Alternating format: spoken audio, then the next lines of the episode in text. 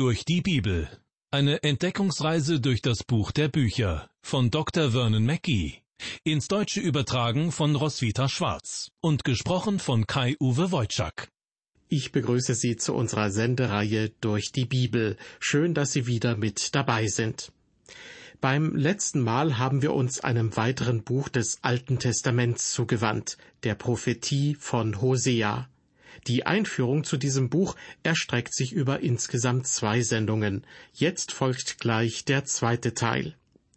Im ersten Teil haben wir gehört, dass Hosea den sogenannten kleinen Propheten zugeordnet wird und dass er im geteilten Israel ein Prophet des Nordreiches war.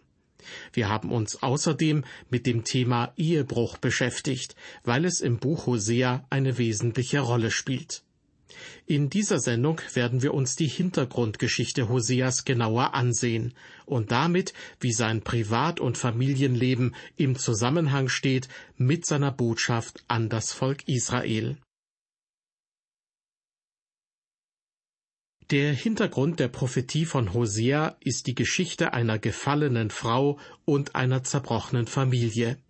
Es ist eine Geschichte, die im Gegensatz steht zu Gottes Idealbild von einer Familie und dem Leben einer Frau. Gott gebraucht diese Geschichte, um seine eigene Geschichte zu erzählen. In dem bergigen Land von Ephraim, in einem der vielen kleinen Orte, die auf keiner Landkarte verzeichnet waren, lebten zwei junge Menschen. Er ein junger Mann namens Hosea, sie ein Mädchen namens Gomer. Sie verliebten sich ineinander, wie das in Millionen anderer Geschichten erzählt wird und nie langweilig wird. Sie verliebten sich unsterblich ineinander. Doch aus unerfindlichen Gründen war die junge Frau schon vorher vom rechten Weg abgekommen und hatte sich dafür entschieden, dem angeblich ältesten Gewerbe der Menschheit nachzugehen. Hosea schämte sich abgrundtief. Bestimmt dachte er an das alttestamentliche Gesetz und an die Möglichkeit, sie vor die Ältesten der Stadt zu bringen und ihre Bestrafung zu fordern. Gewiss hätte er Recht bekommen, und sie wäre gesteinigt worden. Doch lassen Sie uns einen Moment innehalten. Erinnert Sie das an eine andere Geschichte, die sich ungefähr 700 Jahre später in derselben Gegend abspielte? Als ein Mann namens Josef mit einem Mädchen namens Maria verlobt war? Der entscheidende Unterschied bestand darin, dass Josef falsch informiert war und dass ein Engel vom Himmel kam, um die Situation richtig zu stellen. Hosea aber kannte die Wahrheit und Goma war schuldig. An diesem kritischen Punkt in Hoseas Lebensgeschichte beginnt das Buch Hosea. Es wird berichtet, als der Herr anfing zu reden durch Hosea, sprach er zu ihm, Geh hin und nimm ein Hurenweib und Hurenkinder, denn das Land läuft vom Herrn weg der Hurerei nach. Einige Bibelausleger sagen, dass dies alles nur ein Gleichnis sei und dass es sich in Wirklichkeit nicht so zugetragen hat. Doch wer das behauptet, verwässert meiner Ansicht nach das Wort Gottes. Und das ist noch schlimmer, als biblische Aussagen zu dramatisieren. Sehen wir den Tatsachen ins Auge. Gott wies Hosea an, das alttestamentliche Gesetz, das Gesetz des Mose, zu brechen. Laut Gesetz hätte Gomer gesteinigt werden müssen. Aber Gott sagte ihm, er solle sie heiraten. Dieser Befehl Gottes ließ Hosea sicherlich mit jeder Faser seines Herzens rebellieren. Und trotzdem zögerte er nicht, er gehorchte aufs Wort. Er nahm Goma zur Frau. Ja, sie, die Hure, kam in sein Haus als seine Ehefrau. Doch über eine solche Beziehung schreibt der Apostel Paulus im Neuen Testament, Wisst ihr nicht, wer sich an die Hure hängt, der ist ein Leib mit ihr? Denn die Schrift sagt, die zwei werden ein Fleisch sein. Sie können sich bestimmt vorstellen, wie schnell diese Neuigkeit im Dorf verbreitet wurde. Hoseas Haus wurde zu einer verlassenen Insel in einem See aus Kritik. Es wurde zur Isolierstation der örtlichen Gesellschaft. Ein Ausbruch der Leprakrankheit bei ihm zu Hause hätte den Kontakt zur Außenwelt nicht wirksamer abschneiden können. Später kamen drei Kinder zur Welt, zwei Jungen und ein Mädchen. Ihre Namen und deren Bedeutung erzählen die ganze schreckliche Geschichte und nehmen Bezug auf das Volk Israel. Das heißt, die Namen der Kinder wurden gewissermaßen zu Kurzpredigten an das Volk Israel. Jesrael war der Älteste. Sein Name bedeutet Gott wird zerstreuen und Gott wird rächen. Dies war, so sagte Gott Hosea, direkt an das Haus des Königs Jehu gerichtet. Jehu hatte Gottes Anweisung ausgeführt, das Haus König Ahabs zu zerstören, aber er hatte es voller Hass und aus persönlicher Rachsucht getan. Gottes Botschaft an Jehu lautet nun Darüber werde ich richten. Ich werde Israel zerstreuen, aber ich werde gnädig sein in meinem Gericht. Das zweite Kind, ein Mädchen, bekam den Namen Loruhama, was bedeutet, dass sie nie das Mitleid ihres Vaters spürte. Sie war keine Weise, aber sie kannte ihren Vater nicht. Was für ein Skandal im Hause Hoseas. Gott sprach damit zum Volk des Nordreiches, das dem Götzendienst verfallen war, Ich werde kein Mitleid mit euch haben, denn ich bin nicht euer Vater. Das dritte Kind, ein Junge, war Lo Ami, was bedeutet nicht mein Volk. In der Einzahl heißt es nicht mein Kind. Was für eine Nachricht zu Hoseas Zeiten. Und was für eine Nachricht ist das heute, wo die liberale Theologie behauptet, dass jeder Mensch ein Kind Gottes sei. Gott widerspricht dieser Aussage. Er sagt, ich weiß, wer meine Kinder sind. Glaubt ihr, dass meine Kinder das Produkt eines von Menschen gemachten Bundes sind? Auf gar keinen Fall.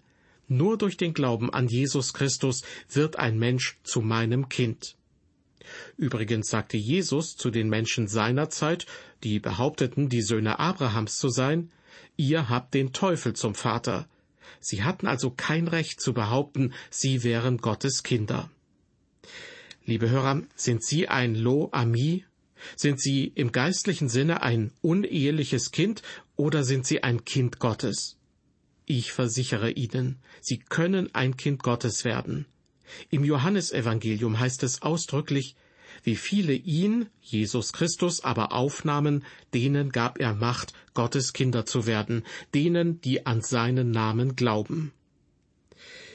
Die Geschichte von Hoseas Familie ist schon bis hierhin eine ziemlich traurige Geschichte, aber sie geht noch weiter. Goma verließ Hosea und die Kinder. Sie kehrte in ihr früheres Gewerbe zurück und arbeitete erneut als Prostituierte. Man könnte meinen, dass Gott nun sagte, Hosea, du hast alles in deiner Macht Stehende getan. Du hast versucht, die Frau zu bekehren, aber es ist nutzlos. Vergiss sie. Aber so ist es nicht, sondern Gott sprach, Geh zu ihr und bringe sie zurück nach Hause. Hosea ging also zu ihr hin, aber sie wollte nicht zurückkommen. Er schickte die Kinder zu ihr, damit sie ihre Mutter überreden sollten, aber sie wollte nicht. Schließlich, wie Frauen dieses Gewerbes es oft taten, ließ sie sich als Sklavin verkaufen. Hosea ging hin, kaufte sie zurück und nahm sie wieder mit nach Hause. Liebe Hörer, ist das nicht ein wunderbares Bild, das auf unseren Retter hinweist? Er hat die Menschen erschaffen und wir gehören ihm, aber wir sind ihm fortgelaufen und haben unsere Liebe, unsere Zuwendung und unsere Zeit den Dingen dieser Welt geschenkt. Doch noch während die Menschen in Sünde lebten, kam er auf diese Welt und kaufte uns zurück, trotz unseres schlimmen Zustandes, in dem wir uns befanden, um uns zu seinen Kindern zu machen. Was für eine Liebe bezeugt das? Doch zurück zu Hosea und Gomer. Wurde Gomer zu einer treuen Ehefrau nach diesem Erlebnis? Nun, davon wird uns nichts berichtet. Aber wir werden sehen, wie Hosea gezeichnet von der Scham und mit gebrochenem Herzen aus seinem Haus und vor das Volk Israel tritt. Seine Trauer ist unerträglich, heiße Tränen laufen über seine Wangen. Er verurteilt das Volk Israel und sagt, ihr seid Gott untreu gewesen. Ich weiß, wie Gott sich fühlt, denn mir geht es genauso. Ihr habt Gott das Herz gebrochen. Was für ein Bild. Hosea verurteilt das Volk. Er spricht die Menschen des schlimmsten Verbrechens schuldig. Er sagt, in schlichten Worten, aber sehr deutlich, dass ihre Sünden schwärzer nicht sein könnten und dass ihnen Gottes Strafe droht. Dieses Volk wird Gott strafen, das mit ihm so eng verbunden war, dass er aus Ägypten befreit hatte und zu dem er gesagt hatte, Ihr habt gesehen, was ich mit den Ägyptern getan habe und wie ich euch getragen habe auf Adlerflügeln und euch zu mir gebracht. Dieses Volk hatte Gott den Rücken zugekehrt und ein goldenes Kalb angebetet. Die Menschen zur Zeit Hoseas übrigens hatten nichts dazugelernt, denn sie hatten sogar zwei neue goldene Kälber geschmiedet und aufgestellt. Das Volk hatte sich vom lebendigen und wahren Gott abgewendet und betete Götzenbilder an. Israel verhielt sich wie eine Prostituierte. Das Volk hatte sich der größten Sünde der Welt schuldig gemacht. Sie sagen nun vielleicht, ich dachte, Unglaube wäre die größte Sünde der Welt. Da haben Sie zum Teil auch recht, aber Unglaube ist nicht bloß eine Tat, sondern ein Zustand. Wir alle werden in die Rebellion gegen Gott hineingeboren. Aber, Gott sei Dank, hat Jesus durch seinen Tod für unsere Schuld bezahlt. Und wenn wir im Glauben an Jesus leben, dann wird er uns erretten. Es ist wahr, dass Unglaube eine schlimme Sünde ist, für die es nur ein Heilmittel gibt, nämlich auf Jesus Christus zu vertrauen. Wenn Sie weiterhin den Glauben verweigern, verweigern Sie auch das Heilmittel. Es gibt eine weitere Sünde, die man als größte Sünde ansehen könnte. Ich nenne sie die Sünde gegen das Licht. Mit dem Evangelium haben wir das Licht Christi empfangen. Es abzulehnen bedeutet, gegen das Licht zu sündigen. Ich persönlich würde sogar lieber vor dem Thron Gottes stehen und als Götzendiener aus dem tiefsten Dschungel Afrikas verurteilt werden, denn als Kirchgänger, der wieder und wieder das Evangelium gehört und es dennoch abgelehnt hat. Aber auch das ist meiner Ansicht nach nicht die größte Sünde. Die größte Sünde der Welt ist die Sünde gegen die Liebe. Sie ist schlimmer als alle anderen, und darin besteht die Botschaft Hoseas. Goma wurde nicht beschuldigt, ihr Ehegelübde gebrochen zu haben, was schlimm genug war, sondern sie hatte gesündigt gegen den Mann, der sie liebte. Das ist wohl die schlimmste Sünde. Liebe Hörer, gegen Gott und den Retter, der uns liebt, zu sündigen, ist schlimmer als die Sonne oder ein Kalb anzubeten.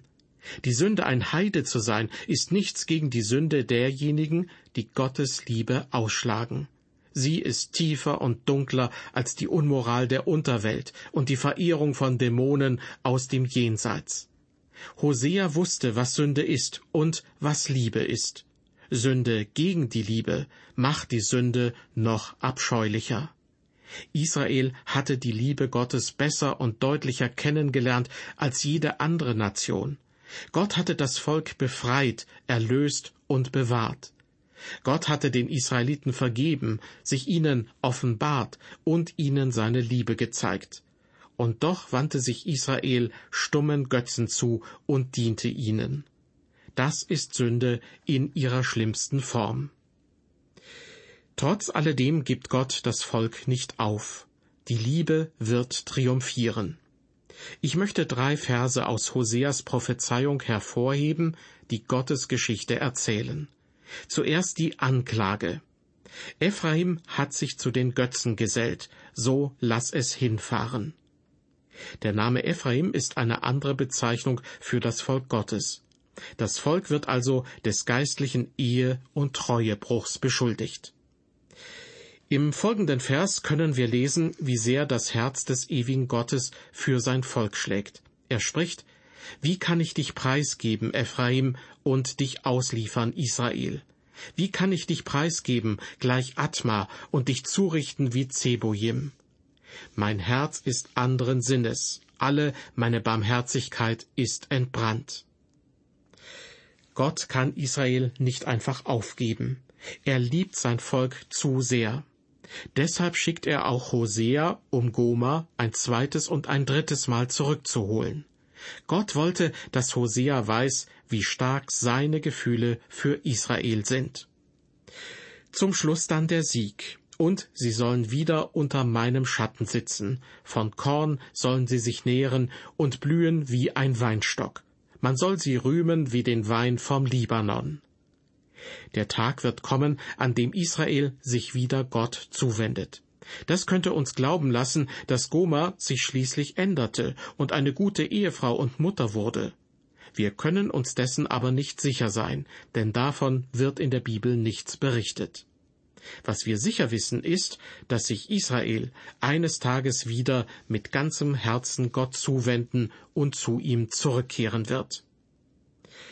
Können wir das irgendwie auch auf unser eigenes Leben beziehen? Passt diese schockierende Beschreibung des geistlichen Ehebruchs auch zu den Christen der heutigen Zeit? Ich meine schon, denn die christliche Gemeinde wird im Neuen Testament als Braut Christi beschrieben. Im zweiten Korintherbrief schreibt Paulus, ich eifere um euch mit göttlichem Eifer, denn ich habe euch verlobt mit einem einzigen Mann, damit ich Christus eine reine Jungfrau zuführte. Und im Buch der Offenbarung lesen wir, dass Jesus zu der Gemeinde in Ephesus sagt, Ich kenne deine Werke und deine Mühsal und deine Geduld und weiß, dass du die Bösen nicht ertragen kannst. Aber ich habe gegen dich, dass du die erste Liebe verlässt. Liebe Hörer, es ist nicht genug, fundierte Bibelkenntnisse zu haben und im aktiven Dienst für Christus zu stehen. Das ist wichtig und hat auch seine Bedeutung. Aber das Wichtigste ist die Liebe. Haben Sie womöglich Ihre erste Liebe verlassen, wie es im Buch der Offenbarung steht? Können Sie heute sagen, dass Sie Gott lieben? Der Name Hosea bedeutet Erlösung und ist eine Abwandlung von Joshua. Joshua wiederum ist die hebräische Form des griechischen Namens Jesus. Die Gemeinde ist also gewissermaßen die Braut des neutestamentlichen Hosea. Aber unser Hosea, Jesus Christus, ist mit einer geistlichen Ehebrecherin verheiratet. Im 17. Kapitel der Offenbarung wird ein schreckliches Bild dafür verwendet, das im Rest der Bibel seinesgleichen sucht. Dort wird die Kirche personifiziert und als die große Hure Babylon bezeichnet. Diesem Trend folgt in unseren Tagen häufig die organisierte Kirche. Wie viele Christen vertuschen ihre Frustration, wie viele ihren Realitätsverlust, indem sie möglichst geschäftig tun. Die ganze Welt ist in nervösem Aufruhr. Die Menschen können nicht ehrlich sagen, ich liebe ihn, ich bin ihm treu. Mit heißen Tränen auf den Wangen beschuldigt unser Herr die Kirche nur lauwarm zu sein. Gott bemitleidet den Mann, der mit einer Frau verheiratet ist, die es nicht ernst mit ihm meint. Und er bemitleidet unseren Retter, den Herrn Jesus Christus, dessen Kirche es nicht ernst mit ihm meint. Voller Trauer ruft Christus aus, Ach, dass du doch kalt oder warm wärest. Liebe Hörer, darf ich Ihnen eine persönliche Frage stellen? Wie steht es um Ihre Beziehung zu Jesus Christus? Haben sich Wolken zwischen Ihre Seele und ihn, den Retter, geschoben? Man erzählt sich von Charles Hatton Spurgeon, dem englischen Erweckungsprediger, dass er einmal mitten auf der Straße unvermittelt stehen blieb, um zu beten. Auf der anderen Seite angekommen, fragte ihn ein Begleiter, Warum bist du mitten auf der Straße stehen geblieben und hast gebetet? Spurgeons Antwort lautete wie folgt. Eine Wolke schob sich zwischen meine Seele und Christus, und ich konnte sie nicht dort verbleiben lassen, bis ich auf die andere Seite gelangt war. Bevor Jesus den Jünger Simon Petrus in seinen Dienst stellte, fragte er ihn dreimal, Hast du mich lieb? Diese Frage ist auch heute noch so entscheidend und passend, wie sie es damals bei Sonnenaufgang am See Genezareth war. Liebe Hörer, wenn Sie sich abwenden von dem einen, der die Welt so sehr liebte, dass er seinen einzigen Sohn für sie opferte, dann tun sie nicht nur etwas Schlimmes. Sie wenden sich nicht nur im Unglauben ab, sondern sie begehen die schlimmste aller Sünden. Sie wenden sich ab von einem Gott, der sie so sehr liebt, dass sein Sohn und damit er selbst für sie am Kreuz starb. Kein anderes Vergehen ist mit dieser Sünde vergleichbar. Das war die zweite Sendung zum Buch Hosea, die die Einführung in seine Prophezeiung abschließt. Beim nächsten Mal beginnen wir mit der versweisen Auslegung des Bibeltextes. Gleich zu Anfang geht es dann um die Geschichte von der Ehe Hoseas und Gomers, und es wird klar, warum Gott Hosea zu dieser Zeit als Prophet ausgewählt hat denn kein anderer Mann war in der damaligen Situation so befähigt, dem Volk Israel Gottes Botschaft zu überbringen. Bis zum nächsten Mal, auf Wiederhören und Gottes Segen mit Ihnen.